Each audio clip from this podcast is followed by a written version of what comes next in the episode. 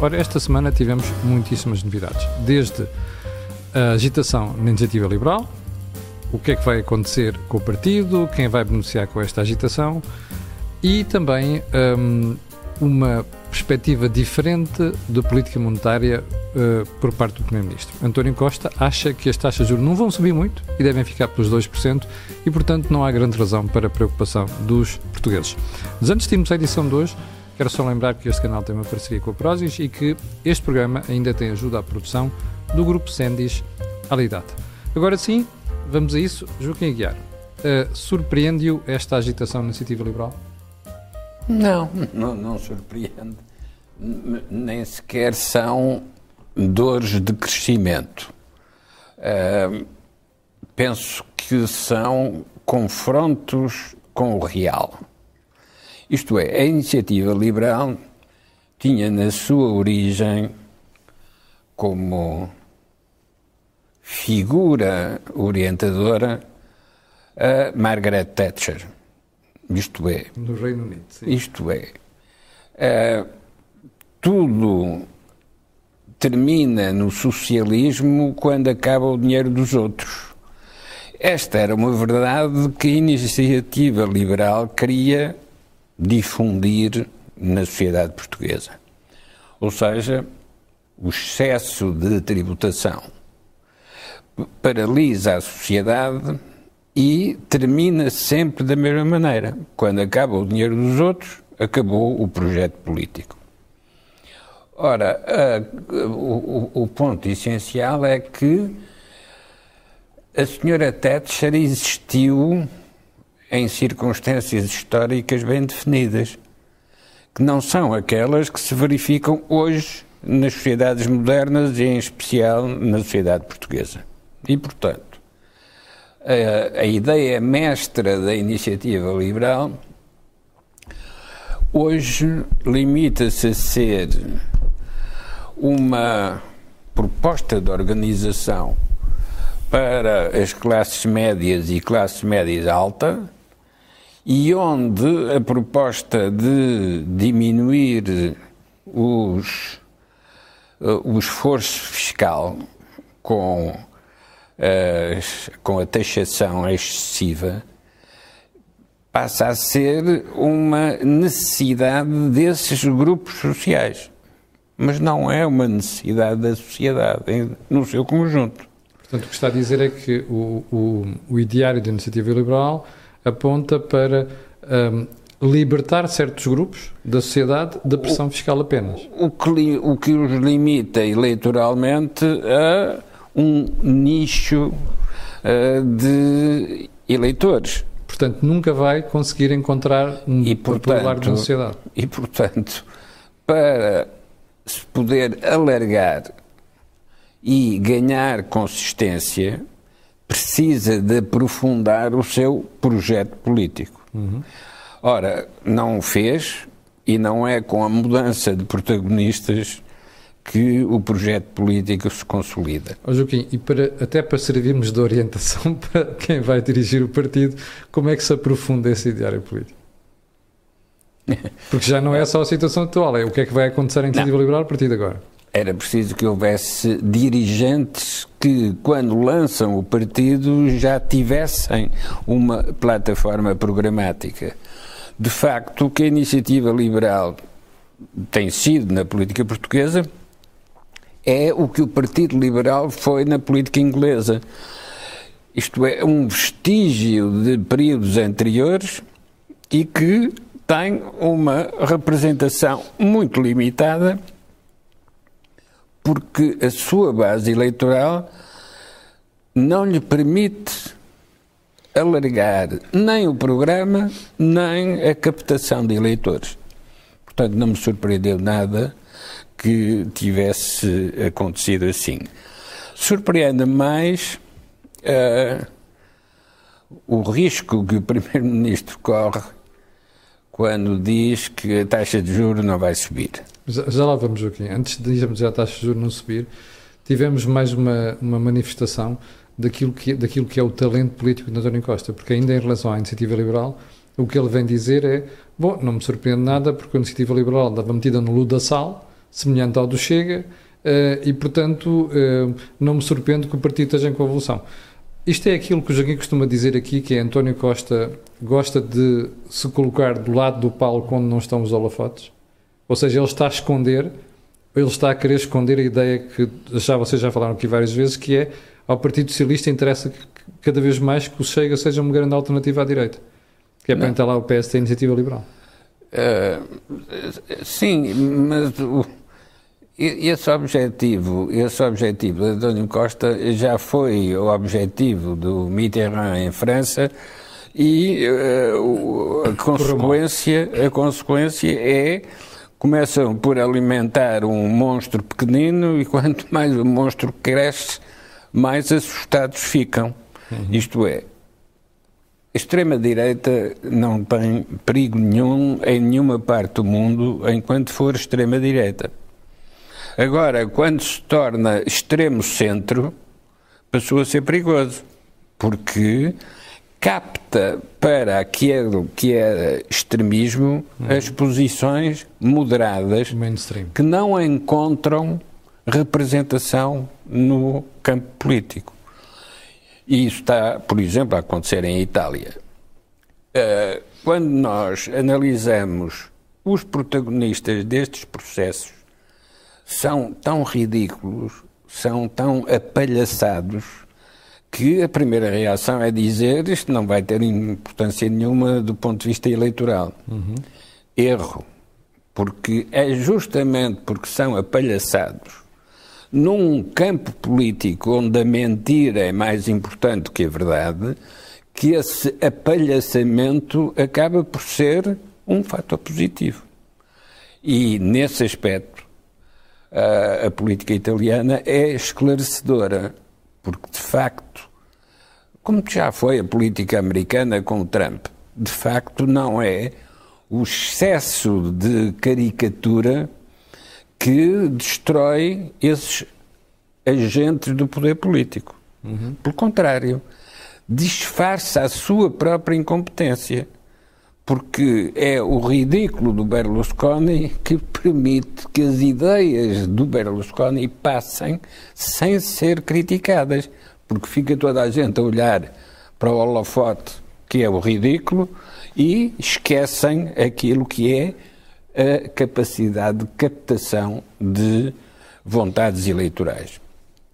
Mas, no caso do nosso primeiro-ministro António Costa, quando ele fala da taxa de juro, está a ignorar uma coisa que neste momento é decisiva, tanto em Portugal como na Europa como em Inglaterra.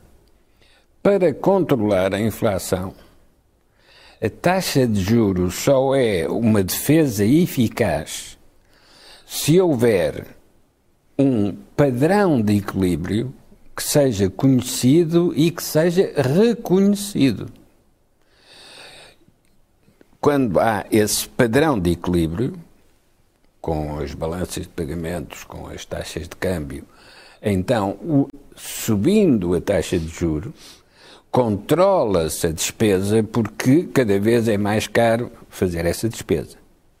Mas se não há esse padrão de referência, e se pelo contrário há o padrão do déficit, então quanto mais sobe a taxa de juro, mais vai subir a taxa de inflação. Porque essa subida da taxa de juro vai aparecer sob a forma de subida de custos. E então criou-se uma espiral inflacionista que não é do tipo crescimento dos salários, mas é do tipo crescimento da despesa. Oh, Joaquim, mas o crescimento da despesa tem um limite. O, o problema do limite é, mas então como é que se controla a taxa de inflação? E controlar a taxa de inflação pela via da taxa de juro é a política preguiçosa é a política do escrever num papel uma decisão que é validada por uma Assembleia, mas que não obriga a alterar nada na sociedade. E então é a diferença entre mitigar o efeito da inflação ou controlar a inflação. Quando o governo português reconhece que é preciso distribuir mais para compensar o efeito da inflação, a única coisa que está a dizer é que não sabe como é que se controla a inflação. Claro. Ora, a inflação controla-se pela via da produção, pela via da inovação, ou, no caso das matérias-primas que aparecem no preço da energia, pela via da geopolítica ou do conflito militar. Isto é, se quem tem esses produtos necessários faz uma chantagem de subida de preços, então o confronto torna-se inevitável. Mas, mas vai dar tudo à redução da procura. Seja porque os preços de energia subiram, seja porque os preços de alimentação subiram, seja porque o dinheiro ficou mais caro, seja porque se gera menos déficit, como é a intenção do governo, acaba tudo na procura, reduzir a procura. Sim, mas à medida que se reduz a procura, não se resolve nem a inflação, nem se resolve a inovação e os novos investimentos.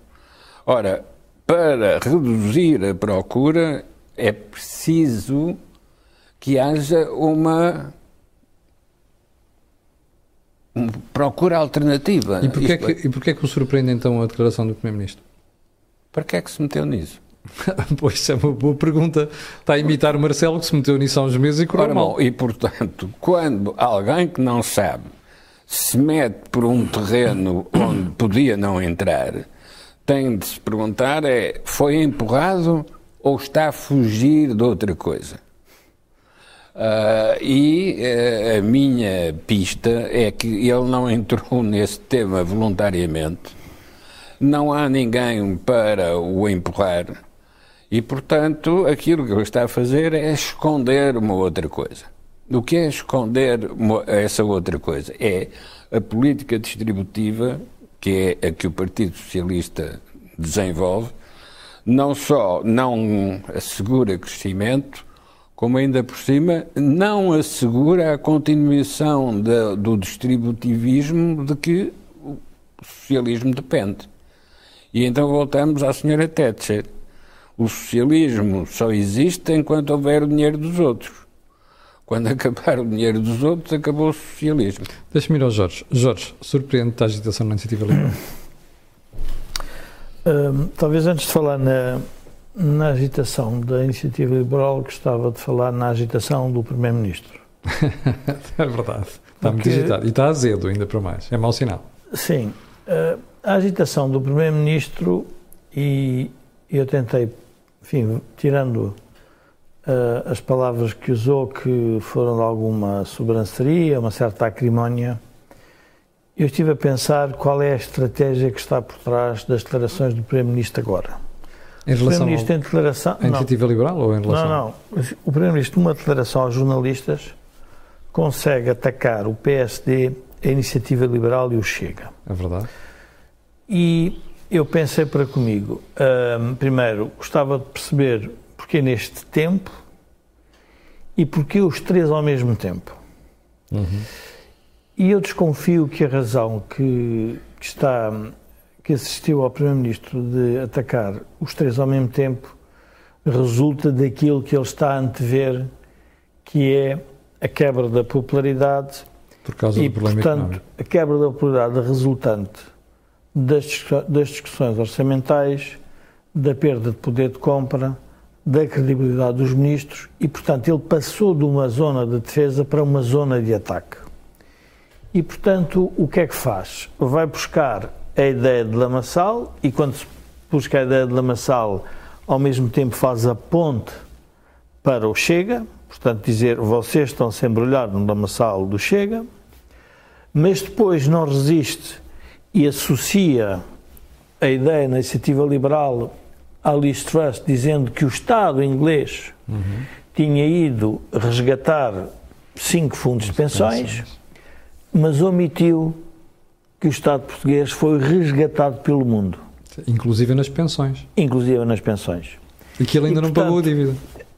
Exatamente. E que ainda não pagou a dívida. E por outro lado, traz o papão do Chega como se a extrema-direita que possa surgir e que está a surgir em toda a Europa não é uma extrema-direita democrática. Ou seja, hoje a extrema-direita como a extrema-esquerda já perceberam que o autoritarismo não democrático não vai funcionar na Europa. E, portanto, todos se vão converter às regras da democracia. E, portanto, quando o Primeiro-Ministro faz isto tudo, a pergunta que eu faço é porquê é que ele fez isto tudo neste momento? Porque o que mais o aflige, e faz sentido do ponto de vista político, é primeiro fraturar as linhas inimigas, que é o outro lado, uhum. e ao mesmo tempo em criar uma, uma espécie de uma zona uh, de, de ativação dos correligionários, cuidado porque isto está-se a tornar complicado para nós. Nada daquilo é, é, diria, é muito diferente do que fez no passado, não é muito diferente. O que é diferente é ao mesmo tempo. E no caso do PST, vai buscar o gasoduto como irresponsabilidade do PST. Portanto, no fundo, o Primeiro-Ministro faz o seguinte: como veem, nós governamos com a geringonça, agora estamos a governar a geringonça, e do outro lado o que vocês têm é isto. Portanto, nós estamos aqui outra vez, somos os únicos legítimos representantes, se quisermos, da democracia portuguesa. Mas Todos os outros têm um, um bocado é qualquer. Isso? Hã? Achas que é só isso? Não, não. Acho que é uma estratégia política inteligente que é atirar os problemas para o outro lado, que é para depois estarmos a discutir qual é o papel do Chega, qual é o papel da Iniciativa Liberal e qual é o papel do PSD. E não discutir qual tem sido o papel do PS. Eu gostava de lembrar. Nomeadamente. As... Não, não, eu gostava de lembrar as pessoas. Se o PS continuar no governo, o país vai continuar a empobrecer relativamente. Nós crescemos em 20 anos 0,4%. As pessoas têm que fixar este número. 0,4%. Pensem o que é os vossos salários crescerem 0,4% durante 20 anos. Quando lá fora crescem 20 e mais. É, o que se quiser, o que nós estamos a falar é de Portugal. É um desastre coletivo. Mas reparem, mas a narrativa que é criada é que nenhum serve. E quando falo no, no tema do lamaçal do, do, do, da iniciativa liberal, percebe que a iniciativa liberal, e aí o Joaquim tem razão, e aí já volta à iniciativa liberal, que a iniciativa liberal, para sair do círculo universitário, do nicho, das pessoas mais libertárias, que têm que entrar numa iniciativa liberal mais popular. E para entrar numa iniciativa mais popular, o que é que vai acontecer? vai atacar diretamente o eleitorado do Partido Socialista. Porque as pessoas começam a perceber que, afinal, se calhar nós realmente não saímos disto, os impostos não baixarem, se as empresas não forem saudáveis, se não forem sustentáveis. E, portanto, começa, começa a desmascarar aquilo que é o Partido Socialista nestes últimos anos, que basicamente viveu com dívida. E o mais caricato e paradoxal disto tudo é que foi por causa da dívida que a primeira-ministra inglesa cai e o primeiro-ministro esquece de dizer que também foi por causa da dívida que José Sócrates caiu. Ou seja, isto parece que estamos a fazer um filme, eh, enfim, eh, é só mudar os protagonistas e tudo parece igual. E, portanto, o tema da iniciativa liberal é um tema sério. Porquê? na minha opinião. Porque a iniciativa liberal nasceu de uma espécie de um arrependimento que o PSD teve em relação a algumas políticas liberais e, se quisermos, eh, arrependimento sobre a austeridade que tinha sido produzida no tempo da Troika.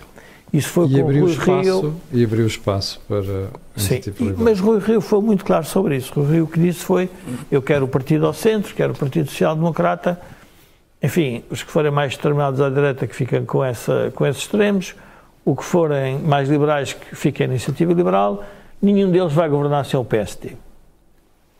Só que o problema agora é que o Partido Socialista está a caminhar para a zona do PSD e, portanto, como esvaziou o Partido Comunista e o Bloco, então a disputa é muito mais séria ao centro e é muito mais forte se quisermos, no tal eleitorado que está refém da dívida e está refém das ajudas de Estado.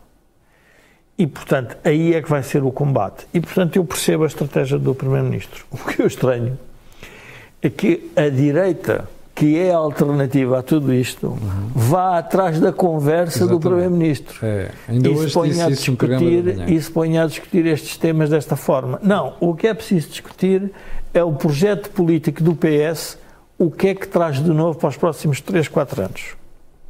E não vai trazer nada de novo. E pior, o que está a acontecer quando ele faz esse uh, oráculo de uma taxa de juro, eu acho que ele poderia, quando se reformar, ir trabalhar para uma agência de rating ou para um banco ou então, de investimento. Ou então para Tarô, também. Uh, ou também montar uma. Exatamente.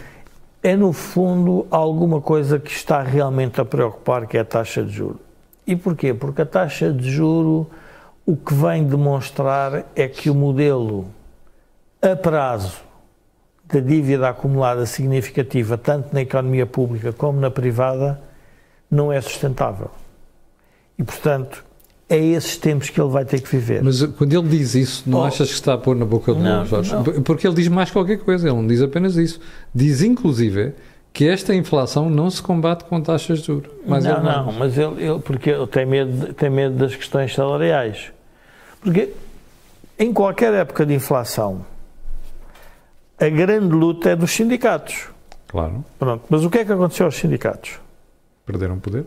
Perderam poder. Então diria domesticados. Ou seja, se Não. nós nos lembrarmos o que foram as grandes inflações, a luta é brutal entre os entre os, os o, o, o, o capital e o trabalho. Porquê? Porque as pessoas querem recuperar rapidamente o poder de compra. Ora, isso esvaziou-se. Mas o problema que eu vejo mais complexo nisto é que quem está a dar esse poder de comprar as pessoas tem sido o Estado com a dívida. Pois é. E não é, não é o poder de compra, é o bem-estar, é as transferências. Sim, sim. O Estado está a dar exemplos, é os 125 euros, depois é as ajudas à energia, sim. tudo isso está a revelar. Só que o Primeiro-Ministro já percebeu uma coisa, com esta taxa de juros, e num mandato de sete anos, em que ele teve sempre o vento pelas costas, foi uma taxa de juros baixa, António Costa é um primeiro-ministro habilidoso e deveria, quando terminar o mandato, ir agradecer ao BCE. Chegava lá e dizia-lhe, meus senhores, quero agradecer porque vocês ajudaram-me a passar um conjunto de ideias políticas que não seria possível se as taxas de juros têm sido diferentes.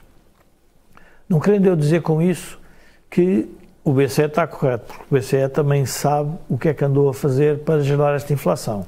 É e, portanto, agora todos também se fazem esquecidos e, portanto, aí os governos têm alguma razão em, obviamente, criticar de uma forma direta ou indireta as próprias políticas uh, monetárias. Mas onde é que eu queria chegar? O que ele percebe é que até ao final do mandato a probabilidade de gerir o país com o vento pelas costas, que é uma taxa de juro baixa, não vai ser possível quer na economia privada, quer na economia pública. E isso significa o quê? A destruição do modelo. Ou seja, o modelo que fazia sobreviver o governo já não é possível. Então, onde é que eu acho que o PS vai se ancorar? Vai se ancorar na melhoria dos indicadores macroeconómicos. Mas que são melhorados é uma coisa estranha. E vai ter que dizer aquilo que Passos Coelho disse.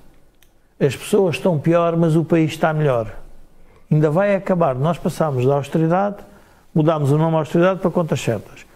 O Primeiro-Ministro ainda vai dizer que o país está melhor, mas as pessoas estão pior. Porquê? Porque vai verificar que a dívida pública caiu, que há mais equilíbrios, provavelmente na balança de pagamentos isto vai se tornar muito mais complexo. Portanto, eu diria que o tema da iniciativa liberal é um tema sério, porque é muito provável que a iniciativa liberal, para além de eventuais dissensões internas que tenham sobre modelos e projetos programáticos, na verdade só é possível a iniciativa liberal, quer a iniciativa liberal, quer o PST, quer o Chega, crescer no eleitorado que vai estar satisfeito e que votou Costa e que vai estar insatisfeito com a política de Costa. E, portanto, eu percebo a ideia do ataque ao mesmo tempo aos três. No caso do PSD, o que quer demonstrar é uma certa irresponsabilidade do PSD na gestão, porque é alternativa pela sua dimensão ao PS, quer demonstrar isso, mas esqueceu-se de dizer uma coisa. Então, sobre um projeto desta natureza, faz isto nas costas do líder da oposição e depois quer que o líder da oposição que lhe dê o AMAN rapidamente às modalidades todas com o gasoduto que foram criadas. Eu não quero entrar nas tecnicalidades porque não sou conhecedor disso. Uhum. O que eu quero analisar é politicamente o que foi feito. O que politicamente foi feito foi uma tentativa de, primeiro, consolidar uma estratégia energética que é muito tributária das ideias do Partido Socialista, que não foram totalmente consensualizadas na sociedade portuguesa e que provavelmente era algo que merecia, porque, obviamente, nós todos, como portugueses, estamos interessados em ter energia, acesso à energia a mais barata possível, portanto, deveria-se fazer esse trabalho. E se quer fazer para um aeroporto, porque é que não sabe fazer para um gasoduto? E a pergunta é porque é que o quis fazer? Deu-lhe jeito este ataque ao PSD. Deu-lhe jeito este ataque ao PSD. E a forma deselegante com que tratou Paulo Rangel ainda revela uma outra dimensão do Primeiro-Ministro que é quando atribui o desconhecimento técnico. A pergunta é: que conhecimento técnico é que tem o Primeiro-Ministro comparativamente a Paulo Rangel sobre energia? Zero. Porque está sentado na cadeira do poder Só. e porque tem mais assessores e mais informação. Ora, isto desvirtua o debate político. Porque o debate político não é sobre tecnicalidades energéticas. Exatamente. Elas têm que lá estar. É, é sobre estratégias energéticas, como onde, proteger onde o país. Se quer chegar onde se quer chegar, tudo isso é um debate de natureza política, uhum. ainda que tenha componentes técnicas. Não se pode é regimentar os técnicos para se defender uma tese, depois regimenta-se outros para se defender outra, até porque haverá técnicos com certeza para as duas. Sim. O que era mais importante era que se entendesse. Agora, só fiquei na dúvida porque o ataque não é a Montenegro, é a Paulo Rangel. E porquê? Fiquei na dúvida, porque não é sei se é uma também forma... criticou. Montenegro também criticou a estratégia mas, deste novo gasoduto, mas uh, Costa vai aos, às canelas de Rangel. Não, não percebi, para ser franco, não percebi. A única leitura que eu fiz é quis poupar Montenegro porque provavelmente com as suas adivinhações sobre a taxa de juros vai precisar, dele. vai precisar de Montenegro. E, portanto, provavelmente, ou seja, há um cuidado se nós repararmos na questão do aeroporto e nesta questão, há um cuidado acrescido do Primeiro-Ministro em relação ao Montenegro. Não partir pontos. Não, não quebrar pontos. Mas, obviamente, eh, tudo isto são, são ideias, é uma especulação e, portanto, não sei até que ponto é que isso. Sim, eu já volto a ti porque ainda gostava de ouvir o Joaquim antes de irmos a outras questões, nomeadamente eh, o que está a passar. Eu gostava de voltar à Thatcher e à questão do sim, qual é a diferença entre a Thatcher e a Sim, sim, e já vamos. Sim. Exatamente, sim. Eu também, também, já escrevi sobre isso, já falei sobre isso e também gostava de ouvir a tua opinião. Uh, oh Joaquim, mas deixa-me fazer-lhe uma pergunta. Com esse cenário que o Joaquim traçou em relação à iniciativa liberal, o que é que vai acontecer ao partido então? O que é que vai acontecer? Ao partido a partir de agora, vai esta ebulição, uh, o, o aparecimento de um novo líder vai criar as condições para continuar a crescer ou vai encolher? As crises dentro de um partido não são necessariamente negativas para esse partido, porque trazem para o primeiro plano da comunicação. O que é preciso é saber o que é que, chegado a esse ponto de visibilidade, uhum. os responsáveis por esse partido têm para dizer. Portanto, pode ser muito positivo se tiverem alguma coisa de significativo para dizer. Mas também os outros partidos conexos, isto é, que estão à volta desse se torna mais visível, terão de se pronunciar sobre o que está a acontecer. E, em especial, o PSD tem uma responsabilidade de irmão mais velho e, portanto, com mais experiência e que se deve pronunciar sobre isso. Ora, se o PSD se pronunciar sobre o que está a ser a crise da iniciativa liberal, vai ter que se confrontar ele próprio com o que está ainda escondido na sua crise, que é o debate entre os distributivos e os modernizadores. Os criadores. Porque se o Cavaco Silva conseguiu organizar essa base partidária e capturar eleitorado para uma maioria absoluta de um só partido, foi o PSD o primeiro a conseguir isso, eh, é porque era modernizador, não era porque fosse distributivo. Mas a sociedade mudou, Joaquim. Isso? A sociedade mudou. Não havia tantos recipientes de distribuição como há agora e não havia alteração demográfica que entretanto houve. Mas é verdade que a sociedade mudou, mas os problemas da modernização acentuaram-se. E ter uma perspectiva de modernização é o que é necessário para uma demografia que perdeu vitalidade uhum. e para uma sociedade de dependentes que continua a exigir um orçamento de mitigação das crises. Portanto, aquilo que era a especialização do PSD continua a ter valor do ponto de vista estratégico e é decisivo para o futuro da iniciativa liberal. Porque a iniciativa liberal, que, que de modo caricatural se concentra na diminuição da carga fiscal e diminuição das funções do Estado, de facto vai evoluir para uma coisa muito mais importante, que é qual é a política de rendimentos na sociedade portuguesa. E a política de rendimentos terá de evoluir para uma política de valorização do mérito, valorização do valor acrescentado, valorização da produtividade. E para quem tiver mérito, os tetos salariais não podem existir. Uhum nem do ponto de vista de teto rígido e do ponto de vista de teto fiscal. Porque há uma maneira de tornar o teto insuportável que é pela via fiscal, não deixar crescer o rendimento disponível.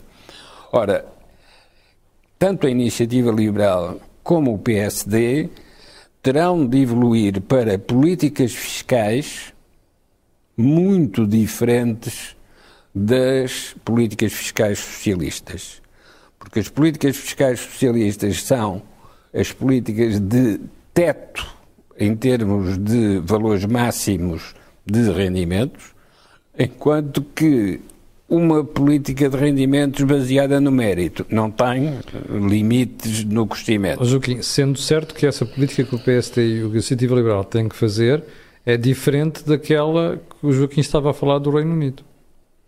Do Reino Unido, sim, diferente no sentido que, historicamente, o período é, é, a época é completamente diferente. Pois, mas por aí a pergunta, como é que se vai diferenciar então, precisamente porque as épocas são diferentes? Ora bom, do ponto de vista da estratégia política, desenvolver um programa assente no mérito é radicalmente diferente de desenvolver um programa assente na distribuição igualitária.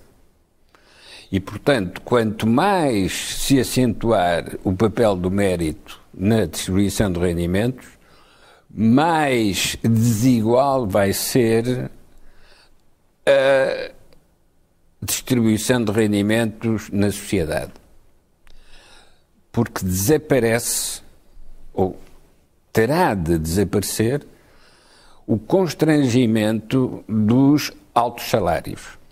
Pelo contrário, vai ser necessário valorizar Quem aqueles que merecem os altos salários. Sim. E isso desbloqueia a sociedade. Porque em vez de ter de se emigrar para conseguir ir para zonas de altos salários, é possível continuar em Portugal e receber altos salários. Ó Joaquim, como é que se convence o eleitorado que esta política é que está certa e não a que o Partido Socialista depois vem cá para fora uh, fomentar, nomeadamente até pela forma como o Primeiro-Ministro falou? É muito fácil fazer a demonstração porque se faz a demonstração por comparação. Isto é, é preciso que os partidos de representação da classe média deixem de ter as restrições do falso igualitarismo para passarem a ter as propostas do verdadeiro da verdadeira diferenciação competitiva. Sim, mas até agora, tanto o PSD como a Iniciativa Liberal têm falhado aí.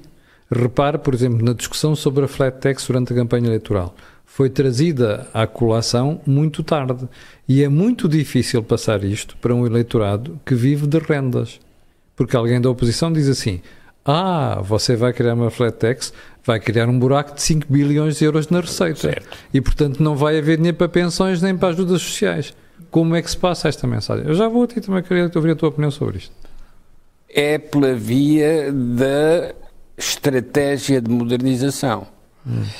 Quando se vê numa entrevista que um especialista da saúde, quando diz não se justifica que a DSE, isto é, assistência na doença aos servidores do Estado, seja só uhum. para os servidores do Estado, o que ele está a dizer é que, do ponto de vista da estratégia política, tem sentido em Portugal ter um seguro de saúde para o conjunto da população. Sim. E, portanto, alargar esse modelo. Ora, é pela via da estratégia de política de saúde que se pode defender isso. Não é pela via de olhar para a DSE e dizer, ah, isto como tem um superávit, vamos agora meter aqui os outros, uh, os outros doentes que não têm cobertura. Não, não é por isso. É porque se toda a sociedade tiver esse tipo de cobertura, não é só a política de saúde que melhora, é que o sistema de financiamento da saúde também melhora. Exato. Ora, é pela via programática que tanto o PSD como a Iniciativa Liberal têm de desmontar aquilo que são as fórmulas que o PS introduziu na sociedade portuguesa pela via distributiva, porque essas fórmulas de via distributiva impedem o crescimento, paralisam a sociedade, promovem a saída dos quadros mais qualificados e não assegura a continuidade da modernização na sociedade portuguesa. Oh, Joaquim, já volto a isto, deixa-me ir ao Jorge. Ó oh, Jorge, um, pegando nesta questão, a questão fiscal, que o Joaquim está a dizer, nós precisamos que haja uma uh, política fiscal diferente, que premie o mérito. Uh, a questão é como é que se passa isso para o eleitorado, não é? Porque tu vais ter sempre o mestre António Costa, uh, que é um mestre em, em baralhar uh, e apontar as coisas para a zona mais cinzenta, vem logo dizer assim: estão a ver, estes rapazes vêm aqui com a política liberal da senhora Trans, que foi um, um, uma desgraça completa, que é mentira, não tem nada a ver com aquilo, mas pronto, mas ele sabe passar essa mensagem. E ao mesmo tempo, isto destrói completamente a mensagem que a Iniciativa Liberal e o PST podem querer passar. Oh, Camilo, eu acho que há um. Há aqui alguns equívocos que convinha convinha nós uh, eliminar. O primeiro equívoco é a ideia que António Costa é mestre para todas as situações. Não é verdade. Porquê? Ou então a oposição não tem sido competente não, para defender não, as suas não, ideias. Não, é verdade. O, António Costa é mestre em gerir as situações e a conjuntura, mas não tem o poder para resolver os problemas do país. E as pessoas, se perceberem isso, a única coisa que ficam a perceber é que tem que se encontrar novas políticas. Oh Jorge, mas a verdade é que o eleitorado não, lhe deu uma maioria absoluta. Não, vamos ao caso da taxa de juro. António Costa, com boa taxa de juro, ou com baixa taxa de juro, a calvada de taxa de juro, é um, um personagem completamente diferente. Portanto, ele vai alienar naturalmente o eleitorado que votou nele. Depois, se essa insatisfação é capturada pelos outros, já é responsabilidade dos outros. Mas vai fazê-lo. E isto leva a uma essência da política que eu acho que às vezes a gente esquece e que é importante os eleitorados perceberem. Quem discute ideologias somos nós, hum. os partidos, mas as situações históricas o que demonstram é que as ideologias são instrumentos que servem as populações para circunstâncias muito específicas. E por isso é que eu quero voltar a Thatcher. Quando Thatcher foi para o poder, a taxa de imposto de IRS não era, do, não era das empresas, era quase 70, 80%. É verdade. Portanto, o combate dela foi a asfixia do Estado nas pessoas que iam gerar mais riqueza e que tinham mais mérito. E disse: não é por aí. Hoje vem um artigo no Financial Times do, do, penso, do presidente do, do American Institute que ele diz: cuidado, porque hoje a discussão da, da, da, da, luta sobre o lado da oferta, que nos interessa a nós, que é das empresas, uhum. não é baixar as taxas de IRS, é dar liberdade às empresas para Exatamente. elas poderem voltar a crescer a produtividade. Ele dava exemplos em concreto. Dizia, admitindo que todo o próximo investimento que aparecer na economia, todo ele é dedutível fiscalmente. Então não há nenhum empresário que não vai investir. Pois. E portanto nós estamos a premiar um mérito mérito empresarial. Porque o, o, as outras taxas foram resultantes, as taxas mais baixas foram resultantes do quê? Da dívida. E é importante nós conjugarmos tudo isto para as pessoas perceberem o que é que está a rodeá-las. Quando o atual Primeiro-Ministro inglês diz assim: Eu não vou sacrificar a geração futura porque nós não conseguimos pagar o que temos a pagar. Qualquer pessoa que nos está a ouvir percebe uma coisa. Quando morrer, não quer deixar dívidas. Porque ao deixar dívidas está a dizer uma coisa muito interessante, que é eu vivi bem e agora tu pagas o que eu vi. Nos países é exatamente igual. O problema é que é mais difícil passar essa mensagem. Pronto, mas as pessoas que percebam que se é verdade para a família delas, também é verdade para o país. Pode dizer, é pá, mas não sou eu a pagar. Não tem hipótese. Porque a dívida, como é de todos, vai ser. Pode-se depois discutir a redistribuição de pagamento da dívida. A esquerda diz que paguem os ricos a crise.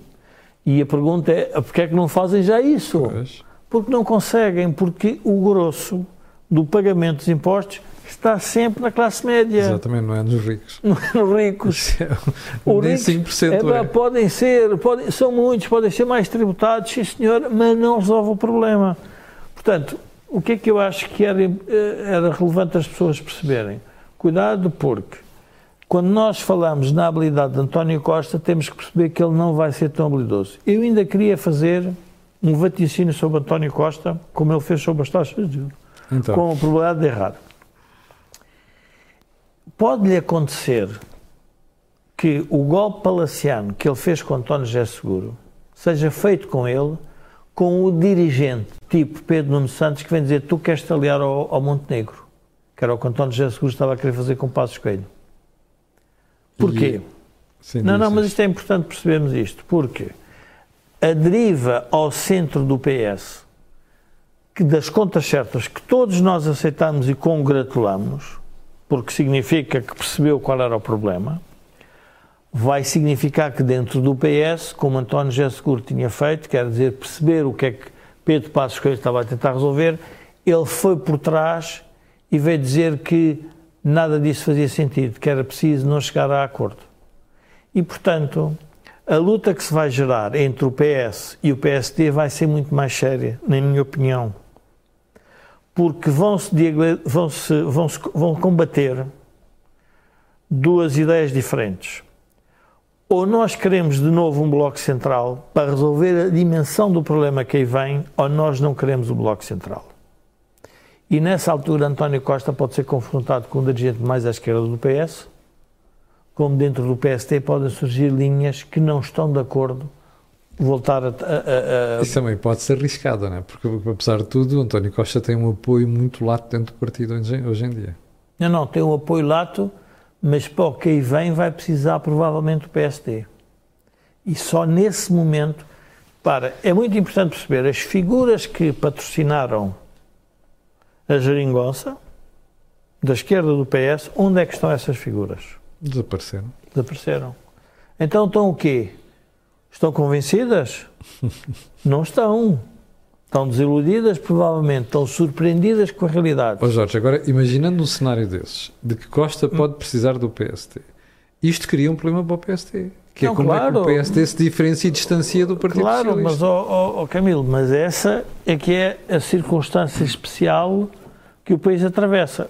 E por isso é que eu estava a dizer como, porque é que António Costa está provavelmente a poupar Montenegro. Porque pode haver muitos combates, porque repara, a perda de compra dos funcionários públicos no ano ainda é tolerável. Segundo ano, terceiro ano, quer dizer, às tantas, como é que António Costa resolveu isto? Dizer, não, os salários vão aumentar 20%. Sim, até 2026, que é para estar a chutar para a legislatura. Ele tem noção se com a taxa de juro que ele deu, se aumentar a 20%, qual é a valorização do salário, salário real? do- de- onde é que a produtividade vai, vai, Exatamente. vai cumprir É isso? Portanto, impossível. é tudo disparates do ponto de vista económico. São atordoadas, para se dizer para os jornais. Onde é que eu queria voltar à questão da política? Os eleitores não votam com base em projetos ideológicos. Os eleitores votam com base nas propostas concretas que cada partido com a sua ideologia vai apresentando. E nós temos que acreditar que há momentos em que são momentos liberais, há momentos conservadores, há momentos sociais-democratas. Esses momentos aparecem. Eh, Vamos ver. Thatcher e Reagan saem de onde? Eu olho para o Partido Conservador e estava a pensar o seguinte: como é que é possível um partido em 45 dias passar de defender uma coisa e o seu contrário? Estão desnorteados. Não, não. É a realidade. Sim, é verdade. Acabou-se a teoria. Porque a teoria, a teoria de António Costa para resolver os problemas do país faliu. Porquê? Porque ele disse que não havia austeridade, trouxe contas certas, mas agora trouxe a retirada de rendimentos. Ele não disse que devolvia. Onde é que está a devolução de rendimentos? Portanto, o, partido, o António Costa conseguiu fazer de. Não conseguiu fazer de lixo e de sonaco ao mesmo tempo, faz tudo.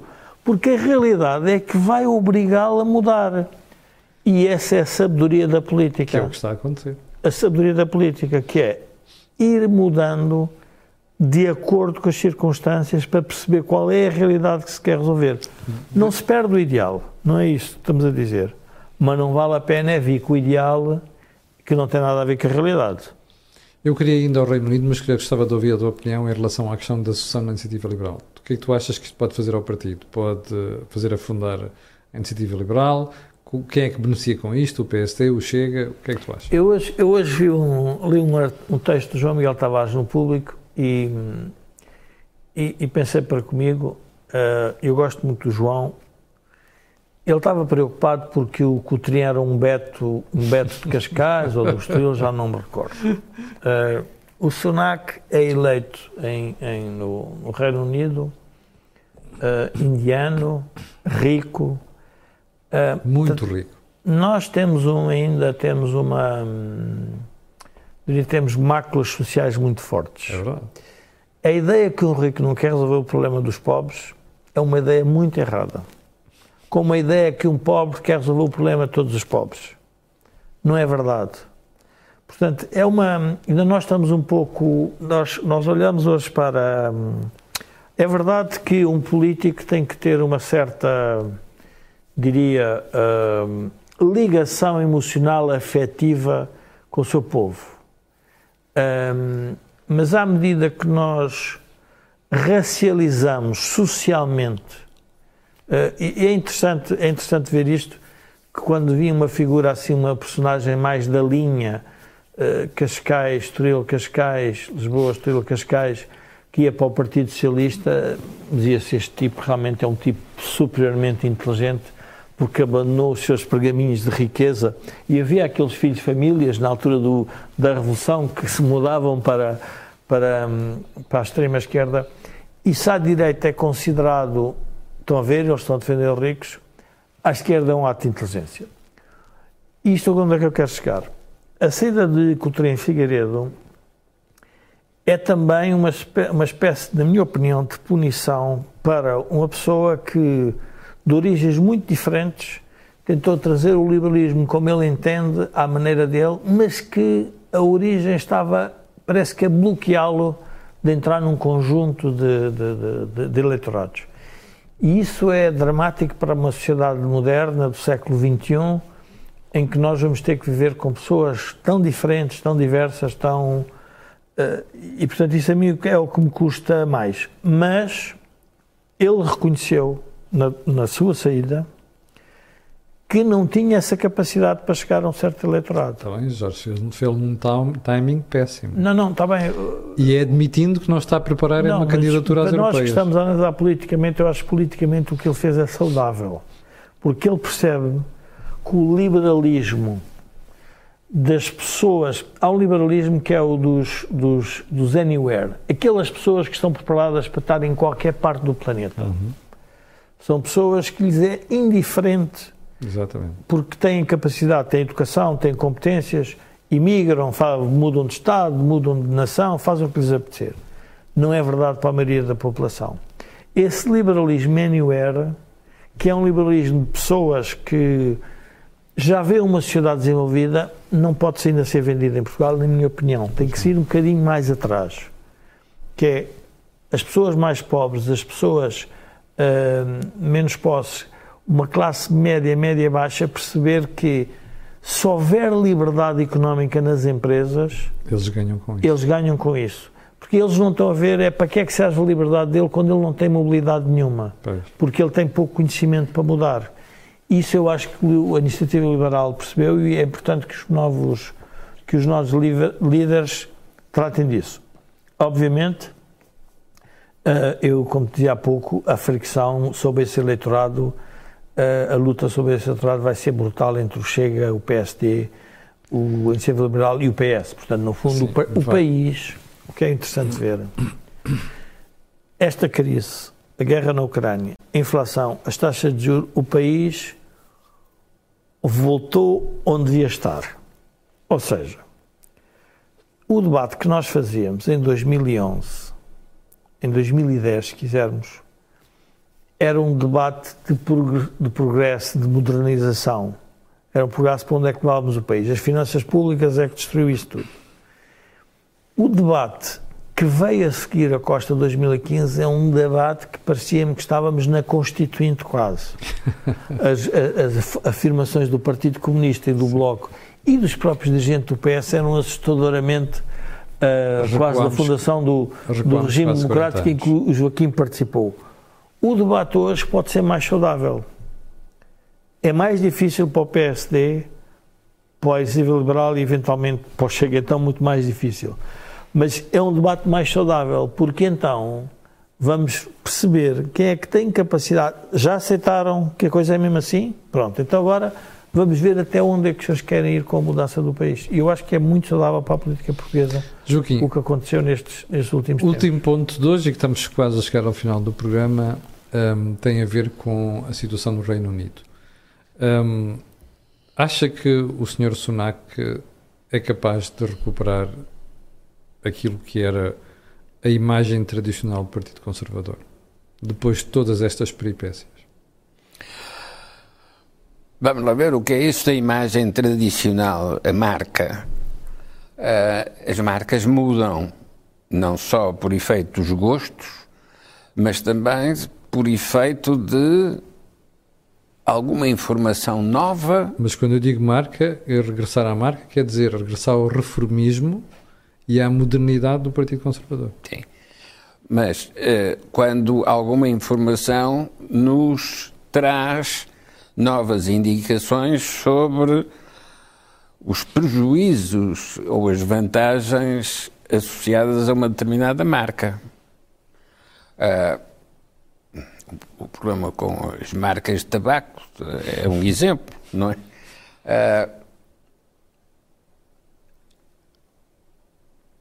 esse efeito de desgaste ou de desvalorização da marca Partido Conservador, uhum.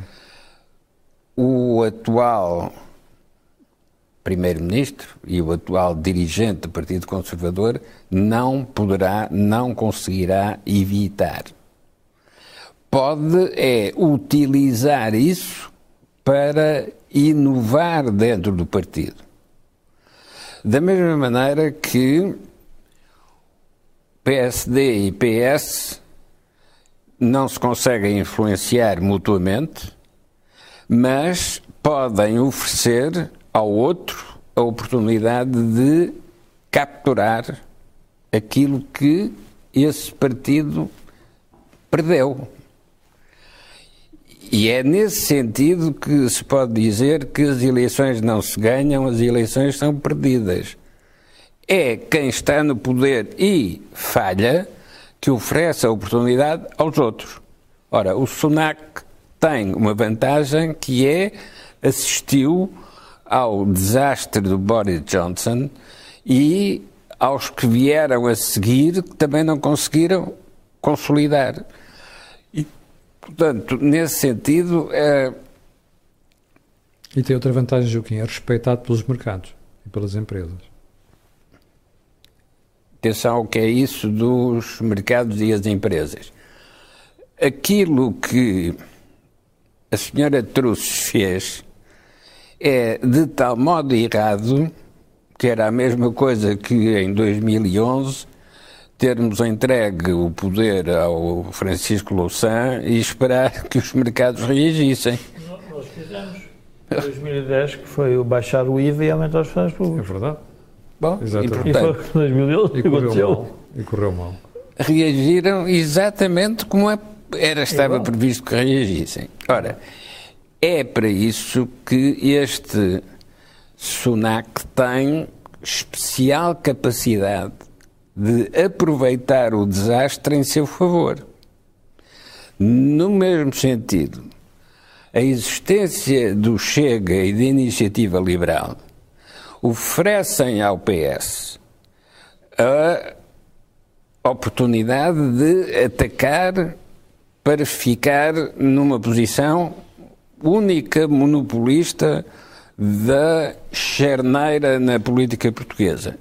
Mas também oferecem ao PSD uma oportunidade única de utilizar a iniciativa liberal para combater o Chega e lançar uma oferta pública de aquisição ao eleitorado do PS. Uh, Sá Carneiro ou Cavaco Silva tiveram grandes sucessos eleitorais exatamente em contextos deste tipo. O, a primeira maioria absoluta do, uh, do PSD no tempo de Cavaco Silva é o resultado da herança dos eleitores do PRD. Uhum. É quando o PRD desaparece que a maioria absoluta do PSD aparece. Ora, a este, esta articulação entre vários partidos que permite conceber estratégias que são inovadoras em relação à história anterior. Sim, Jorge, tens um minuto, não temos mais, uh, para esta questão. Porquê é que a direita não, não soube responder ao Partido Socialista e ao Primeiro-Ministro nestas últimas 48 horas, no ataque que lhe fez? A direita não tem refletido suficientemente para, com um projeto para chegar ao poder. Ou seja, a direita, nós tivemos um momento na direita que era o momento estar à espera do diabo. O diabo está a aparecer, portas travessas, é verdade, mas está a aparecer. E a direita basicamente teve num combate complexo, porque se fragmentou, uh, novas lideranças, os portanto o PST teve, enfim, não sei quantas eleições para chegar a este líder, uh, o CDS é o que nós uh, vemos, mesmo dentro do Chega também houve muitos problemas, dentro da Iniciativa uhum. Liberal, e portanto eles ainda não se estão a refazer, ou seja, não têm, vamos dizer, ainda não se prepararam para chegar ao poder. Porque quando a pessoa está preparada para a batalha, para a chegada ao poder e para a batalha, ou seja, é provável que estejam preparados para as batalhas internas. Sim. Mas as externas, basicamente, são. É uma espécie de, ok, faremos os comentários que temos que fazer e tal, mas não há uma estratégia de já, se quisermos, de convencimento do eleitorado. Que é esse o problema da direita. Eu acho que esse é um dos problemas. Bom, chegamos ao final do programa de hoje. Eh, eu quero agradecer às muitas pessoas que comentaram hoje e que elas estão a dar os parabéns pela vossa análise. Eu acho que o programa de hoje foi muito concludente e foi muito exemplificativo nesse aspecto. Uh, e quero pedir a estas pessoas que viram e aquelas que vão ver aquilo que peço sempre, que é colocarem um gosto e fazerem partilha nas redes sociais. Também sabe porquê? Aquilo que houve aqui não houve em mais lado Para o final, quero só recordar que este canal tem uma parceria com a Prozis e este programa ainda tem ajuda à produção do grupo Sendizalidade. Ora, nós voltaremos de hoje a 8 dias, às 18 horas, e eu voltarei amanhã às 8 da manhã. Muito obrigado, tenham uma excelente semana.